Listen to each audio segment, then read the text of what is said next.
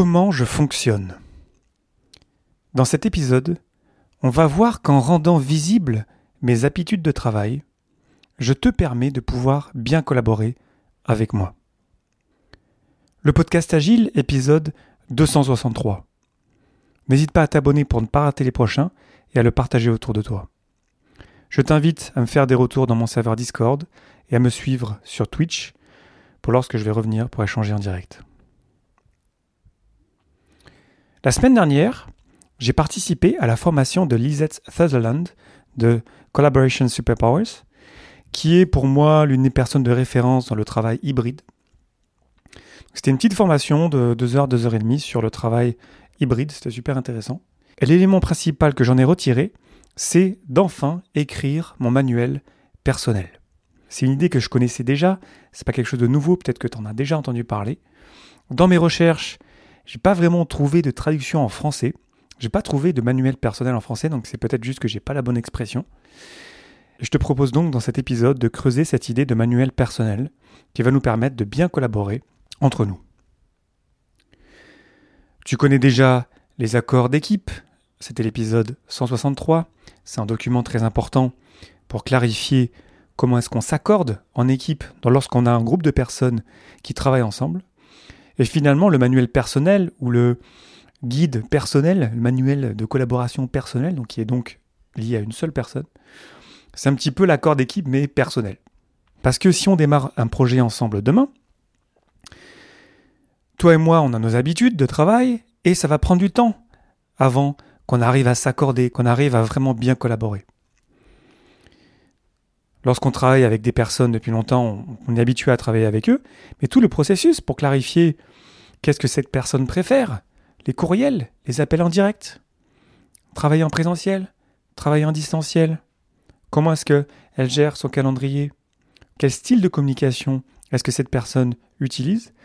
Bon, on l'apprend sur le et la proposition des manuels personnels ou des manuels de collaboration personnelle, c'est de clarifier ça d'entrée d'écrire sous la forme d'un guide exactement, voilà, comment est-ce que je fonctionne. Alors pourquoi c'est important? Parce que déjà, lorsqu'on écrit de la manière dont on fonctionne, on se rend compte que on est très influencé par l'extérieur. Notamment les courriels, par exemple, ou l'attente anormalement normale, malheureusement, qu'on doit répondre immédiatement à tout et à tout le monde, ce contre quoi je suis euh, très fortement euh, opposé. J'ai déjà dit dans le podcast. Et donc, lorsqu'on se rend compte finalement que notre manière de travailler, euh, finalement, elle nous appartient pas trop, bah, c'est un peu frustrant et du coup, on va travailler à la clarifier et peut-être à l'améliorer. C'est une manière aussi de se respecter soi-même. Parce que toi et moi, on peut mener notre vie comme on l'entend, avec nos valeurs, avec nos principes, et dire voilà, moi je travaille comme ça, j'ai noté que pour moi ça marchait mieux comme ça.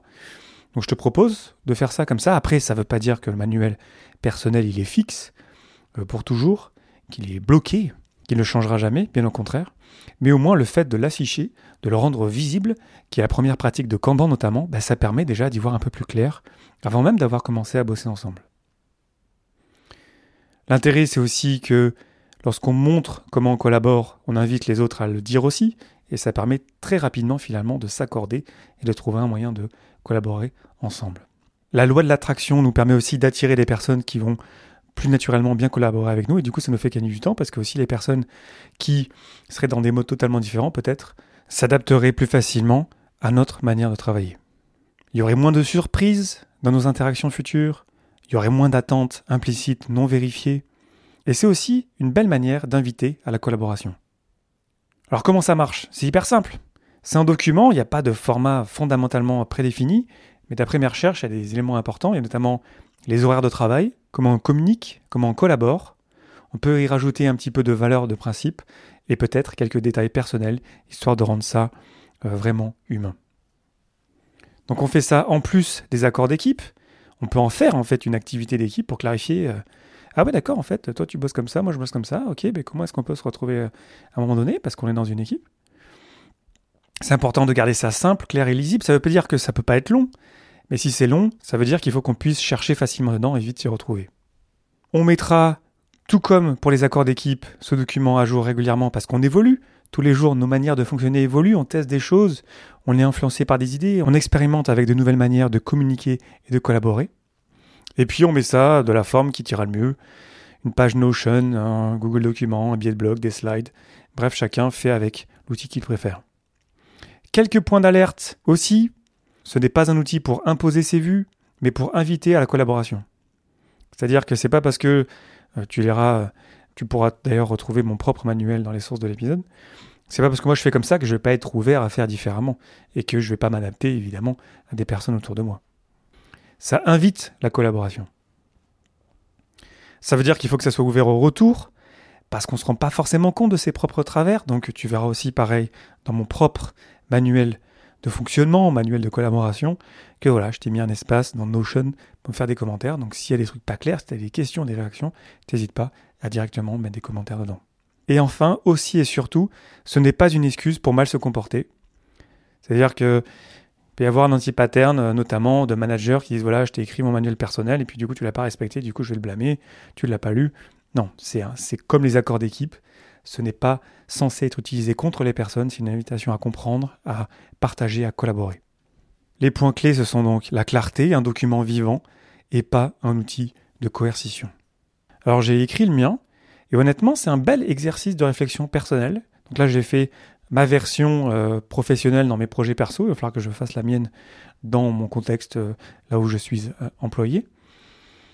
Et c'est super intéressant en vrai de mettre noir sur blanc des choses dont on n'est pas forcément conscient.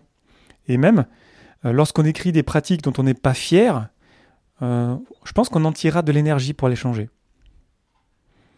Donc on retrouve cet exercice de la visualisation, de rendre les choses visibles, de partager ça. par exemple, Lisette Sutherland, elle met ça dans la signature de ses emails. Donc c'est un document public, hein, d'ailleurs, j'ai oublié de le dire, mais c'est un document euh, totalement public. Le mien, tu pourras le retrouver directement dans la source de l'épisode, il va rester sur Internet. Et, euh, et, je vais le mettre à jour, et je vais écouter les retours des personnes, et je vais ajouter des choses, et je vais petit à petit le faire vivre pour arriver à clarifier comment je fonctionne.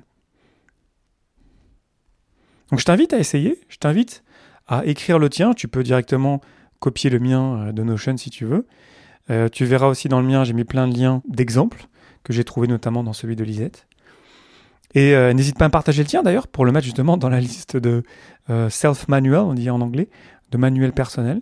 Parce que je pense qu'on pourrait arriver peut-être à un format qui soit clair, qui soit précis, qui soit pas trop long et qui pourrait nous permettre de mieux nous comprendre et de mieux collaborer. En rendant visibles nos habitudes de travail, on facilite la collaboration, on clarifie même la collaboration on s'inspire les uns les autres dans nos pratiques quotidiennes. On crée de la confiance aussi parce que on se rend vulnérable de montrer publiquement comment on fonctionne. On montre aussi qu'on est ouvert au retour des autres et on crée la connexion humaine parce qu'on peut aussi y mettre des choses personnelles. Je t'invite à me partager des retours sur cet épisode directement dans mon serveur Discord, à me laisser plein d'étoiles dans ton application de podcast préférée. Je te remercie infiniment pour ton attention et tes réactions. C'était Léo Daven pour le podcast Agile et je te souhaite une belle journée et une belle soirée.